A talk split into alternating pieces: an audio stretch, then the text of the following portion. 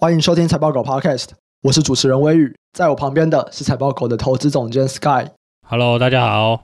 哎，我们上礼拜在录保健食品那一集啊，我不是有说，其实蛮多专门在研究长寿啊、健康啊、运动表现的人，就是真的有在研究，看各种研究，说要吃什么保健食品的。其实很少在讲综合维他命嘛，或者是 B 群啊、维他命 C，很少讲嘛，对不对？上礼拜我们有提到这个，然后我自己也，你这样觉得我们很像那个第四台 没有啊？没有啊，没有卖啊！我说我没有吃，我说我没有吃，怎么会是卖呢？那今晚被夹到几两吧？反推销哦，这个吃了会很厉害吗？然后我自己都没有吃维他命 C，可是我这两天开始吃了，所以我决定，哎，我来跟大家解释一下，就是我本来都没有吃，那为什么我本来没有吃，以及为什么我这两天开始吃？因为我觉得我会吃的这个原因，可能啊，现在这个时候，蛮多人会遇到跟我一样的状况。那我先讲为什么我以前不吃哦。首先，很多人在吃保健食品，他就是想要健康嘛，对不对？想要身体比较好。可是你吃维他命 C，到底能不能够真的让你比较健康，或者是活比较久？在早期有一份研究这样子，他去看了一些比较长寿的人，他们里面的血液浓度会比比较早过世的人，他们体内血液浓度维他命 C 的浓度比较长寿的人体内血液维他命 C 浓度比较高。好，所以他们就说，哦，那看起来是不是维他命 C 就跟你这个长寿有关呢？如果你是这样子研究推出来这样的结论，这都是很早期了啦。其实你最近这十年、二十年已经不会看到说，因为这样子的研究发现就直接推到这个结论。为什么？因为其实在后来都会发现，你如果体内大量缺少这种维他命 C 啊，体内的血液维他命 C 浓度都比别人来得低，基本上你各种重要的营养素浓度都比其他人还要来得低。就这种人，他就是营养不够啦，所以你可能就是平常都在吃一些垃圾食物啊，然后没有足够的营养素，甚至你可能根本连基本的蛋白质啊、脂肪啊、碳水都没有摄取到。简单来说，就是生活状况。没有啊，你就这个就变因太多了嘛。对，你生活条件可能也比较差，基本上就这样子。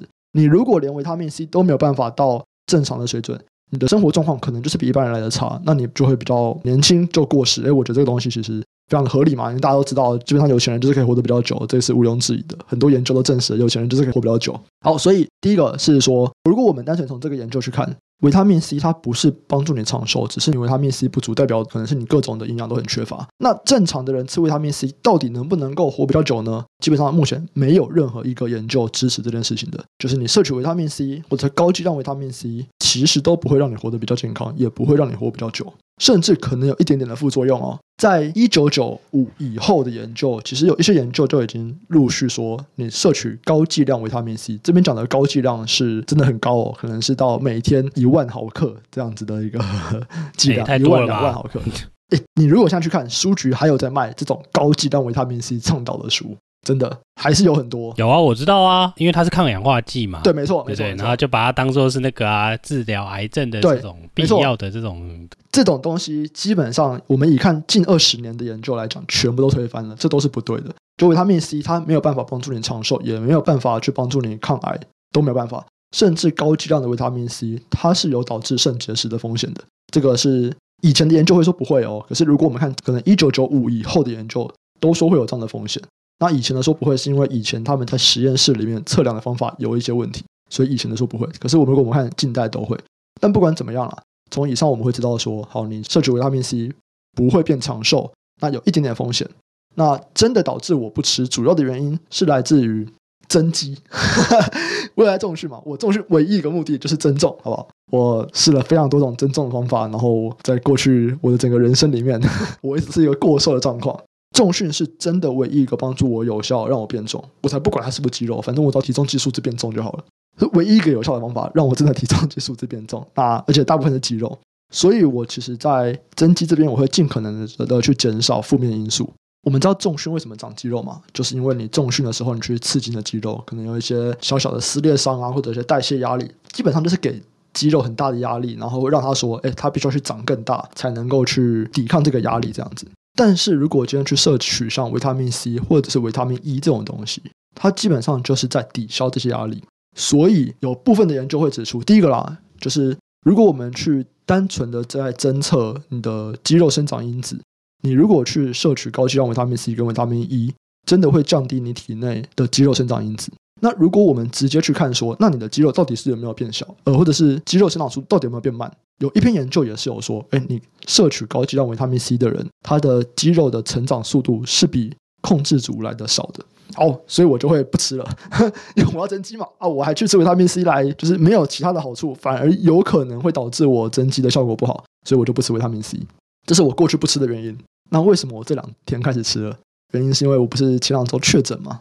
我确诊以后发现一个事情，就是就算我好了以后，就是我转阴性以后，我有一个很明显的状况是我的专注力变得很低，我没有办法专注，然后我的工作动力变得很低。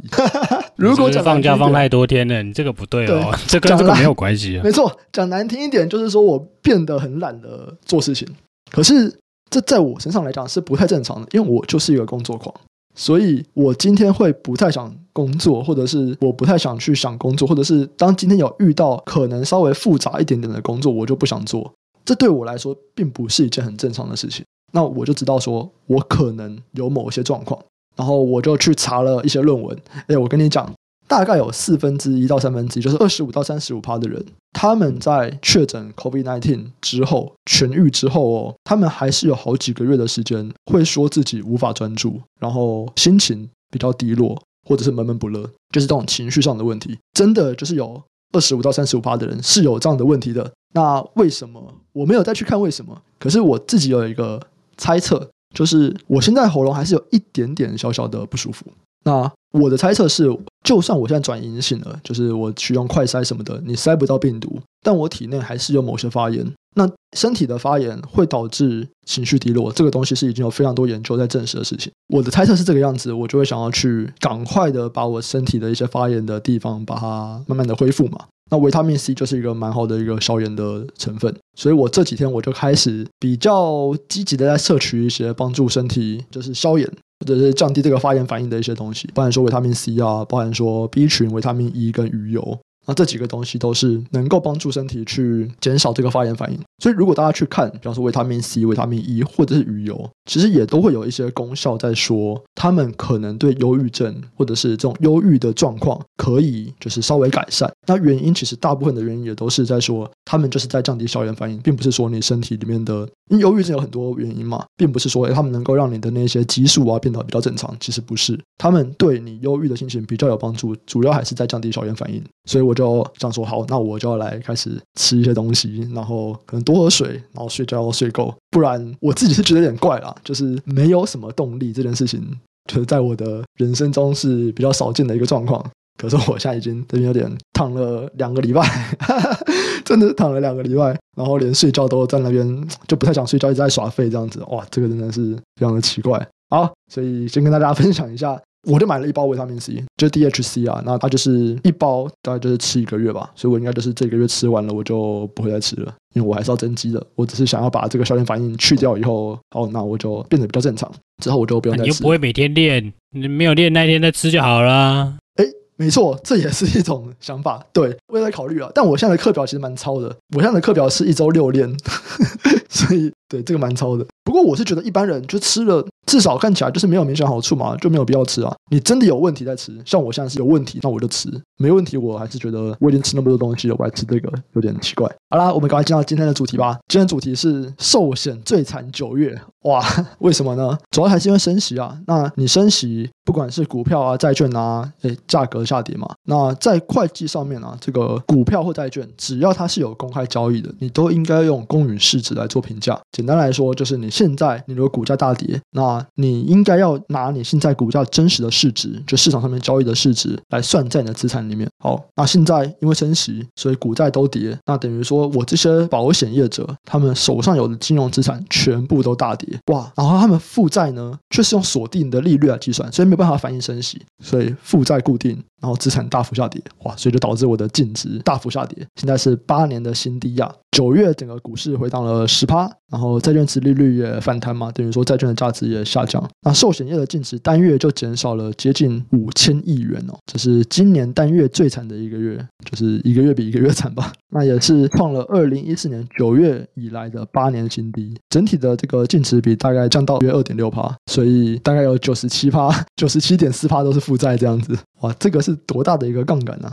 是只有台湾这样吗？还是全球都这样？寿险公司本来就高杠杆啊，有到这么高哦？当然有啊，九十几趴合理的，真的哦，九十七趴是合理，九十七趴不合理，但八九十趴是正常的。我知道八十八算是保险，八十八是非常的稳固的资产负债表，那九十七趴有点过高了吧？我们一般去买保险，对保险公司来说是负债啊。对对啊，所以你高杠杆经营啊，但他要有自己的资本在啊。假设啦，假设六成好人，这杠杆那么小，谁要买保险公司？没有看到保险公司要卖，有钱人不管怎么样就是要弄一间嘛。你知道这杠杆有多大？如果你在考量权益的杠杆的话，我说你考量权益的杠杆就是说，你持有这间公司不用一百趴资本嘛？嗯，假设我持有三十趴资本，我可以操控这个，这个本身就有将近十倍以上的杠杆嘛。可能就有八九倍的杠杆了，我们简单算就好了啦，八九倍的杠杆啦，然后你这边又是只有持有两三成，哎，你看这样的杠杆有多多，而且这不是小钱哦，所以为什么这个金融业大家很趋之若鹜的原因呢？尤其是寿险，嗯，但现在就遇到这个问题了嘛。现在有寿险业者开始让金管会要提出说，哎，我要可以资产重分类。那 Sky 先讲一下说什么是资产重分类，以及寿险业者为什么要跟金管会提出我要资产重分类？哎，资产重分类其实是会计的东西啦。这个其实前一季有很多新闻嘛，主要是南山啦，润泰不是连跌三根吗？还两根，嗯，就是净值转负嘛，对，对啊，所以就是那个时候的 issue 是净值转负啦，然后会连带使得这个润泰新跟润泰全的净值也转负嘛，对啊，这就是杠杆的概念嘛，你杠杆很大，你用一间公司确实有一个资产很大的，我讲比较简单啦，因为真实要讲的话，那个就是哎，大家可能要上一点会计啊，可能就可以直接睡觉了这样子，对，你可能用十块钱去撬动一百块的投资啦。对啊，可是刚刚他那个一百块瞬间缩水到五十块的时候，对你的资产负债表会有很大影响，因为要变合并嘛，对不对？嗯，大概是这个概念啦。啊，资产重分类的意思就是说，你本来是放在 A 科目，你把它移到 B 科目嘛。对，这没什么问题啦，这就是左手换右手而已啊。但是因为会计就是一堆规则嘛。对，就是就跟法律一样啊，就是可能你放在 A 科目会影响损益表，你放到 B 科目可能就不会影响损益表，或者是说你放在 A 科目会影响股东权益，你放在 B 科目就不会影响股东权益，所以这个本质是不会变的啦。但是这就是一个算是一种游戏吧，你可以这样看啦，就是在这个规则内的一种方式吧，合于游戏规则的一种调整啊。对，我忘记是 IFRS 级以后，就是如果你持有金融资产，其实它的金融资产它的涨跌，比方说像我们看南山好了。南山像净值，就算它是负的哦，你如果去看它的 EPS，它的 EPS 不是负的，那就很怪啊！诶，为什么我 EPS 不是负的，但是我净值变负了？原因是我们现在在看的 EPS，它是用母公司业主净利去做计算，可是，在后面它还有就是这个重额损益的部分。那你现在如果是持有的金融资产，比方说我持有的股票或者我持有的债券，他们的涨跌，我是直接。用综合损益反映在我的净值上面，而不会进到我的母公司业主净利，所以我的 EPS 其实是你不会看到 EPS 有变化，可是它净值变化会很大。那现在其实这种东西就是会计的认列方法啦。那寿险业者他们就是说，像我一开始提的嘛，现在股债都是认列在就是公允价值里面。那这些寿险业者他们就说，哎，我想要把债券我不要列在公允价值里面，他们想要从分类到这个摊销后成本。这种东西是不是就是说我把它从资产负债表移开，我就是只用损益表就好了？你应该这样说啦，他就是放到摊销嘛，所以他现值就是他不重估价啦。嗯，他就用他当初买的那个东西来入账嘛。假设你买九十块啦，一百块的债券你买九十块嘛，嗯，十块钱就是你隐含的利息嘛，嗯、对啊，那他就是用九十块入账。哦，所以我就是未来我的涨跌就是都无关这样子。啊，对对对，类似这样的概念啦。但刚刚那个数字可能因为他那个摊销的方法啦，对，那个有点忘记怎么算了，反正大概就是这个概念啦。嗯，这个以前就有，嗯，以前叫一什么摊销的，对对，反正就是一个特殊的金融资产，反正它以摊销为主。简单的说，那个债券就不用评价了。我这样说比较简单。是啊，它有一个持有至到期日啊，有一个这样子的金融资产，然后也有就是用公允价值。然后以前是你都可以自己选，但是在我忘记哪一年，应该就是 IFRS 九以后，主要都会是变成用公允价值来评估。哎，不是主要是那个类别被取消了啦，所以很多人的都被实现出来。哦，所以现在已经没有持有至到期日这个科目了吗？我记得当年是接轨 IFS 九的时候，就把这一个取消了。哦，其实这些都是资产。你刚刚讲负债是不对，是债券呐。哎，我刚讲债券吧？啊，对对对，反正重点是你买的债券啊，它就是资产端嘛。你这些资产端都是需要被评价的，因为我怕有人可能听不懂，它是债券。嗯，对，它债券跟那个权益，权益就是股票啦。对啊，你股票跟你买的那些债券，全部都要受到公允价值的重新衡量啦。嗯嗯，每一季这个叫 mark to market 嘛，就是对，就是叫什么市值调整嘛，所以这个东西就不见了嘛。以前这个就是一摊销一摊销成本的这个个金融资产，就是我说实在的啦，那个就是拿来操控用的啦。我心情好就移实现出移出来一些实现获利啊，做获利啊，很简单啊。金融业就是可以这样啊。对，那这就是为什么说金控啊或者保险看 EPS 是没有意义的，因为他要多少就是多少，他自己自己想给你多少我就给你多少。对，没错，我想做多少就做多少啊！你不要跟我讲说什么我这不可啊，这不是大家每天都在算的嘛，对不对？对 大家每天要看这一季要要实现多少获利，这样子加一加补起来，嗯，会很漂亮。就他 们要做这个东西太容易太容易，而且就有的你说一般的公司，它也可以用，比方说要靠拉货啊，或者用什么样去创世财报嘛。但一般的公司，我创始的我就是一季，对，因为我就是可能提前延后，可能一两个月。但金控不是啊，金控要做这个，我可以做个好几年没问题啊，我没办法做到十年二十年啊，这太久了不行。可是今天我想要让我未来一整年 EPS 都很好看，可不可以？诶，非常容易啊，我要做一年两年都非常非常容易啊。对啊，所以你说这对还是不对嘛？反正这就是在规则下合乎规则的一个游戏方式啦。对，对啊，你也不能说它不对啊。好，所以我们简单的简化一下。简单来说啊，就是说在现在我们的会计准则下面哦，这些保险公司他们去买了很多债券，那这些债券他们是放在他们的资产负债表的资产端，可是他们每一季都要重新来说，我这些债券值多少钱？那债券值多少钱是怎么决定的？是根据这些债券在市场上面卖多少钱来决定的。换句话说，当今天市场大跌的时候，那我在资产的这个债券，它认列的这个金额就变得很小。就是我每一季我都会根据市场上面的这个债券的市值来决定说，那我资产可以认列多少。可是对这些寿险来说啊，我买这些债券，我又不是为了交易目的。我买债券，我就是要拿利息嘛。简单来说，有点像成我就是买定存股，有没有？不是很多人说，诶，你买定存股你就不用在意股价，我就领股息。对这些寿险来说，他们买债券就只是这个样子，他们只是要拿利息，他们才不在意说这个东西在市场上面的价格多少。只要你可以稳定的定期配息给我，那市场上面价格我不太在意。所以他们就说，那我们现在能不能够重新分类？就你不要叫我每一季都要去看说市场价格多少，然后我要重新来评估我的资产负债表值多少钱。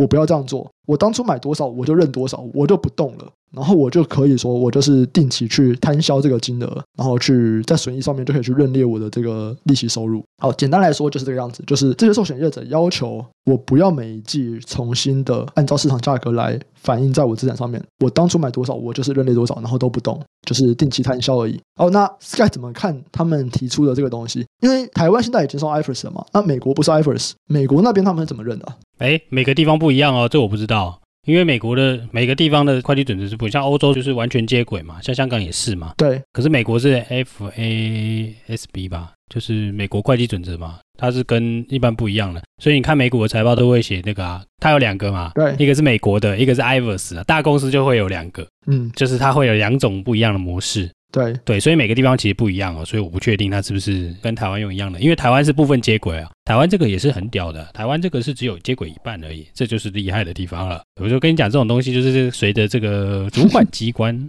反正这个权衡嘛，那就政府决定的啦。啊，政府决定了就可以乔嘛，对 不对？就是这样啊，对啊，就想办法敲成一个大家可能比较可以接受的方式啦。对对，那他们其实现在有在讲啦，其实我们现在这样子，是因为我们刚前面有说嘛，这是 IFRS 九下面的规则，可是二零二六年的 IFRS 十七其实就不会有这个问题了。他们是想要要求说，哎，我们可不可以提早去用 IFRS 十七的规则这样子吗？没有啊，其实这个都是混淆的啦。这其实很难哦，我说真的，这个我觉得大学的可能也学不到这个啦。反正我简单讲好了，嗯，我们讲了老半天，就是把债券分类到它的提的 solution 是把债券分到 S，飞到摊销后成本嘛。对简单的说，你债券就是用你当初买的价格，不会受到市场的波动嘛。那为什么是这个 solution，而不是直接去应用 IFRS 十七啦？这是有原因的啊，因为你用 IFRS 十七，你的想法是说，哎，可是它不是接轨了以后，我负债这边也会掉下来啊，对不对？这样我权益就不会动啊。对。现在是说我资产减少，然后负债不变嘛？可是 IFRS 十七是说我资产我一样会减少哦，然后我负债也会减少，这跟我们刚刚讲的不太一样啊。对啊，你就是粗浅的了解嘛，这甚至是报纸上误导的。哦，真的吗？报纸误导的啊。哦、对啊，就不是这样啊，因为真正的十七，你的负债说不定会有更多的成本哦。因为精算的方法不一样，因为这个方法。过去这种保险负债啊，嗯，其实保险负债这一定是保险局，它有一套规则啊，你去算一算，算一算啊，得出一个金额嘛，对不对？哎，你知道接轨 IFRS 17是要用预告利率，就是你当初那个保单算，假设你当初保单算的那个利率啊，用现在的利率去折现。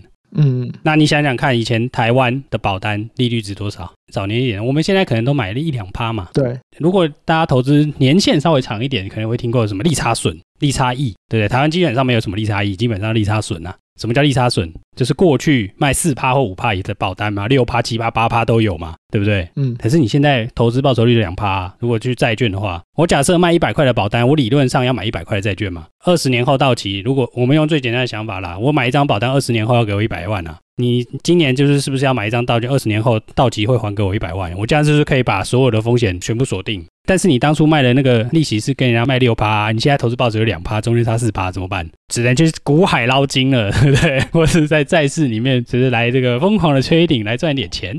所以这个东西重点就是在这里嘛。你如果那样算，所有的过去发的保单利率都用较高的过去的预定利率来算，诶，你不要想说这个负债会降多少钱哦。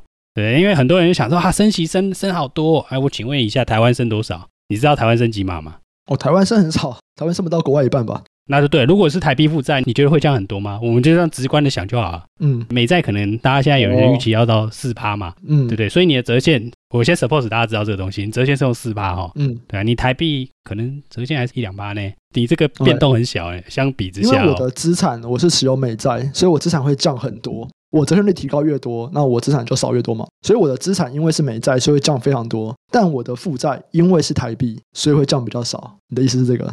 哎，理论上是这样子，嗯，所以你要看每家公司的结构嘛。所以为什么很多寿险后来在推美元保单？嗯嗯嗯，就是为了要锁这个东西嘛，就可以美元保单我都是美元嘛，对，我就是可以对锁嘛，对不对？对对对，我就少了汇率风险嘛。如果一个是美元，一个是台币，你就会有汇率风险，就像现在嘛，嗯，现在美元申报啦，所以哎，其实美元申报对寿险公司是好事还是坏事？很多人觉得说是坏事，是好事啦。如果是纯看美元，美元这个东西来看的话，对啊，因为你都买很多美债嘛，所以资产端你是得到的嘛。嗯、但通常美元申报的时候，它美股的利率就是申报了啦，所以你债券会跌更多啦。意思就是这样子，对啊。所以像这样的计算啦，计算方式，所以很多人为什么 solution 是把东西移到 AC，就是摊销后成本类列账，原因在这里啊。因为你接轨 IFRS 十七说不定大家都要增值，要增到爆哦。哦，所以其实目前提出来的东西有两种嘛，一个就是我们刚刚说的，我能不能够不要按照公允价值评价；另外一个就是说，好，我也要按照公允价值评价，但是我变到就是 iOS 十七然后我让我的负债也能够降下来。所以大概是有这两种解法在讨论，是不是？没有在讨论啊，大家就直接往另外一个方向倒过去啊，直接放进 IFRS 17啊？怎么会 IFRS 17？你用 IFRS 17成本很高呢？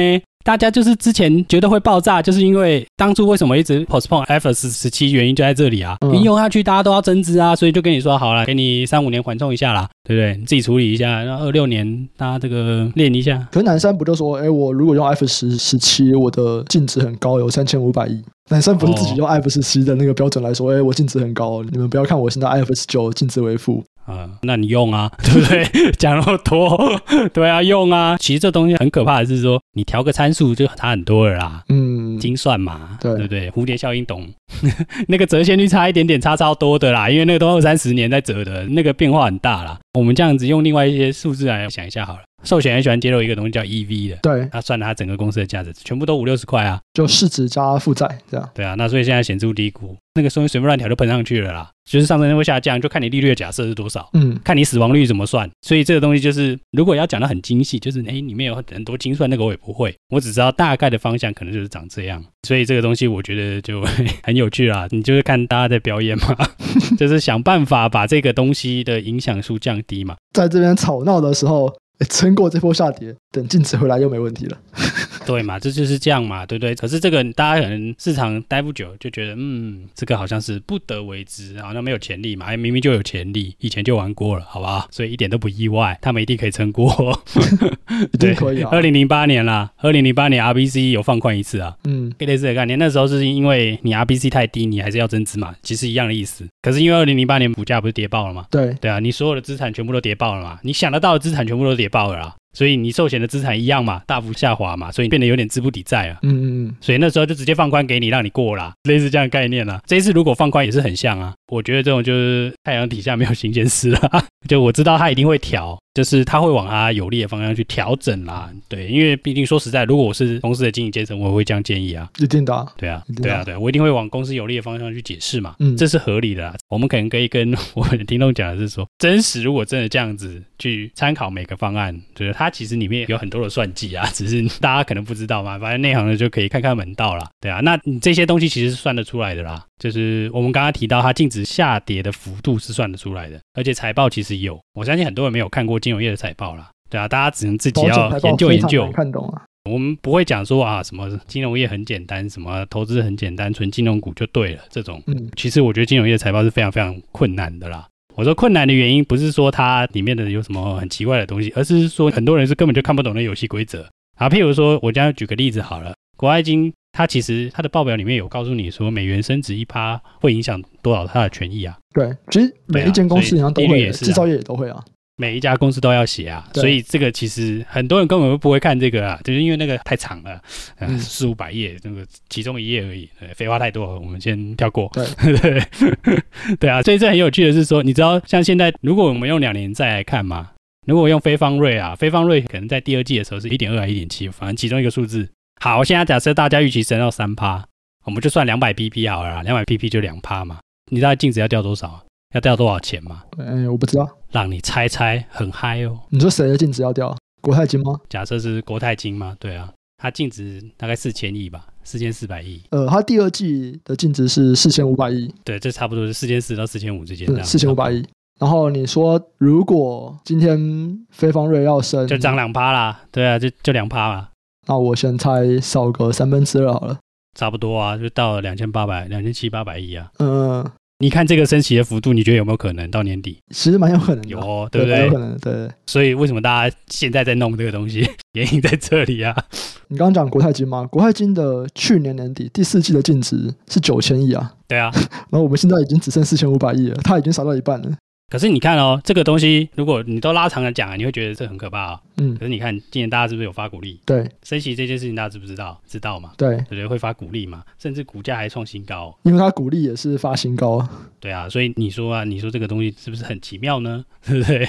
反正这些会计的准则接轨，譬如说你接轨 IFRS 十七好了，嗯，你连那些收入的认列方式也是不一样的哦。嗯，所以那个其实有很多很 detail 的东西啊。譬如说你保单收入，如果是 IFRS 十七的话，你你可能二十年的收入可能是每一年认。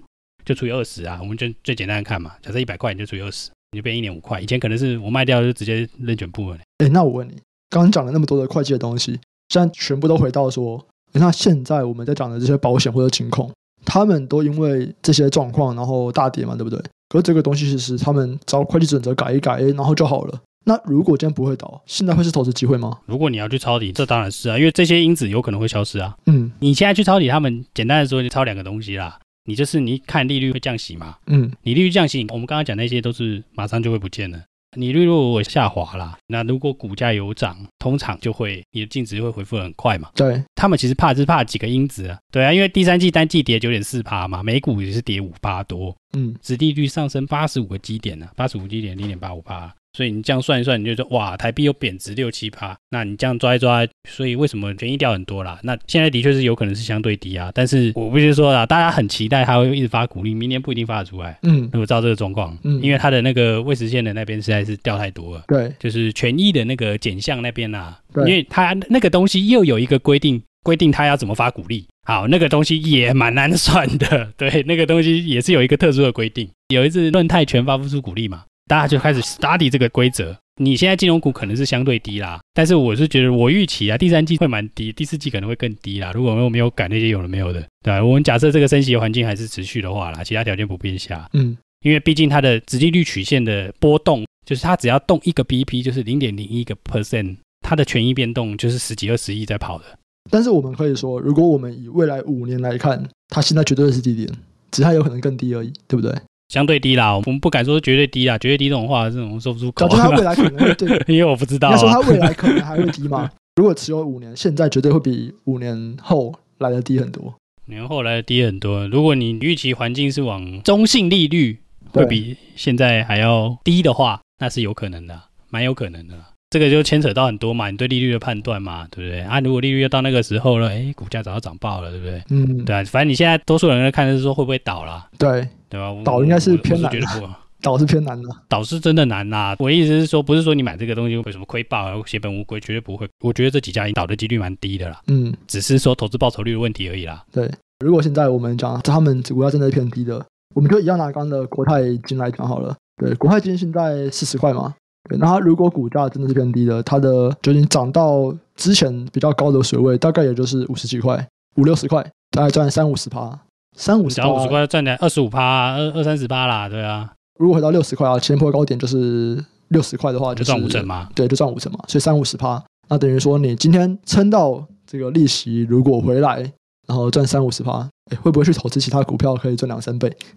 啊，你就买大盘就好了啊，大盘也跌三十八，对不对？哦，其实也是有道理哈。因为金融股的贝塔大概是一呀，嗯，也是有道理。硬要硬要扯这些的话，金融股的贝塔就是跟大盘一样嘛，爱买大盘就好了，买这个嘛，对不对？有道理，有道理。有些人就是喜欢收股利，对这个我没有办法说这样不好。有些人就是阻碍金融股，我也没有人说这样不好，只是说你理性判断嘛。对，如果说跟台股 ETF，假设它贝塔真的是一假设 CAPN work，、嗯、那它的上档可能就跟台股指数是一样的。嗯，对啊，除非它有特殊状况。好，那我们今天这个金融股涨了那么多，我们来讲一点别的好了。现在我们这个已经是十月的第一集嘛，你要不要来讲一下迈入第四季，你接下来可能会最关注什么产业，或者是最关注什么指标？我真的最关注哦，应该也是科技股吧？科技股的哪一个？科技股这么多，哪一个？跌爆的我都关注啊，最喜欢谍报的，对，像美光啊，是不是爆了？对不对？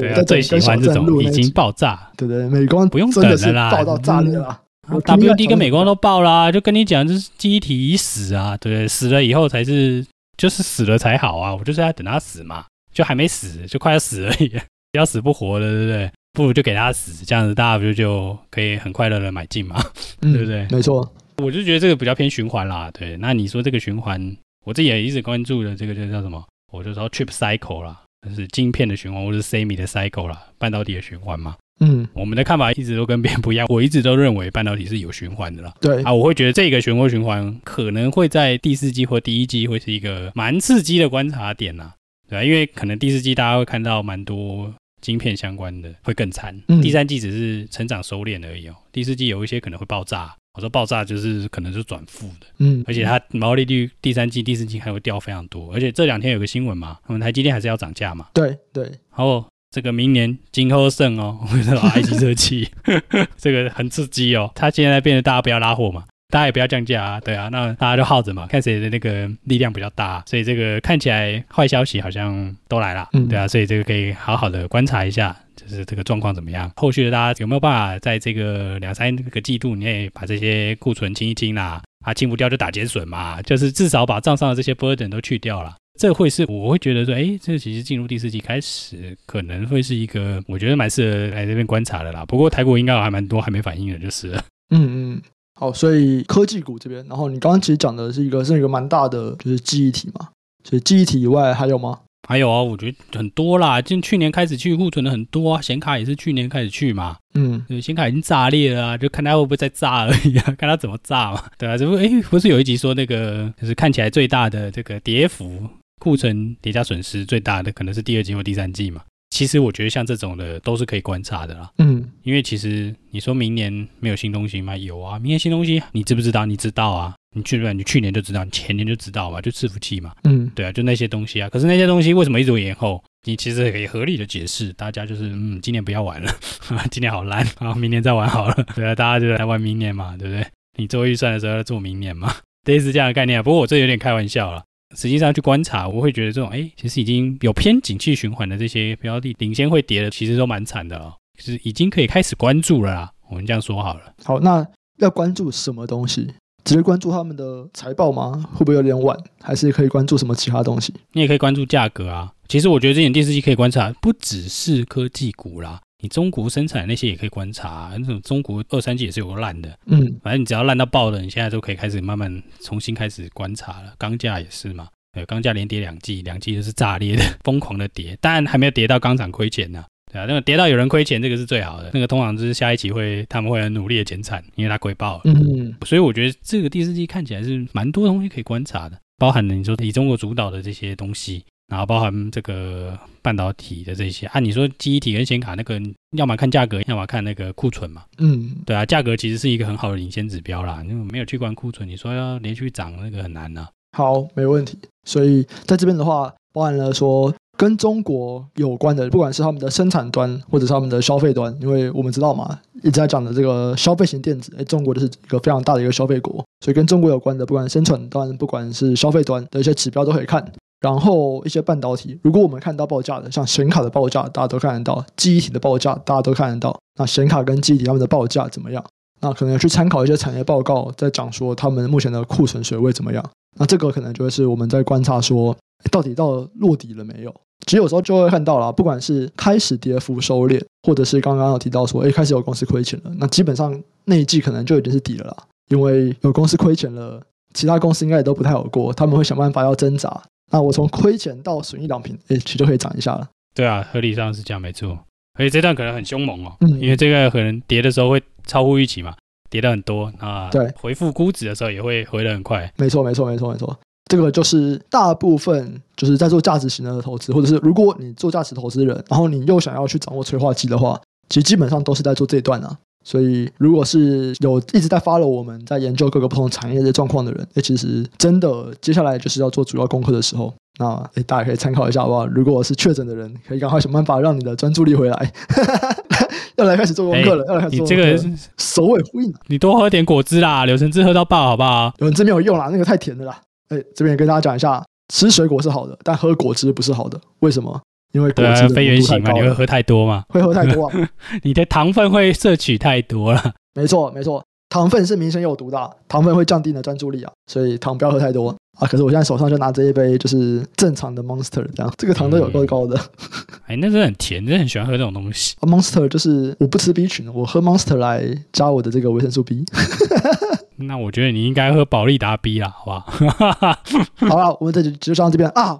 我想到一个，我忘记讲了，应该一开始就要讲了。如果还听到这边的人，可以听一下，或者帮我们宣传一下，我们要来征新的剪辑师啦。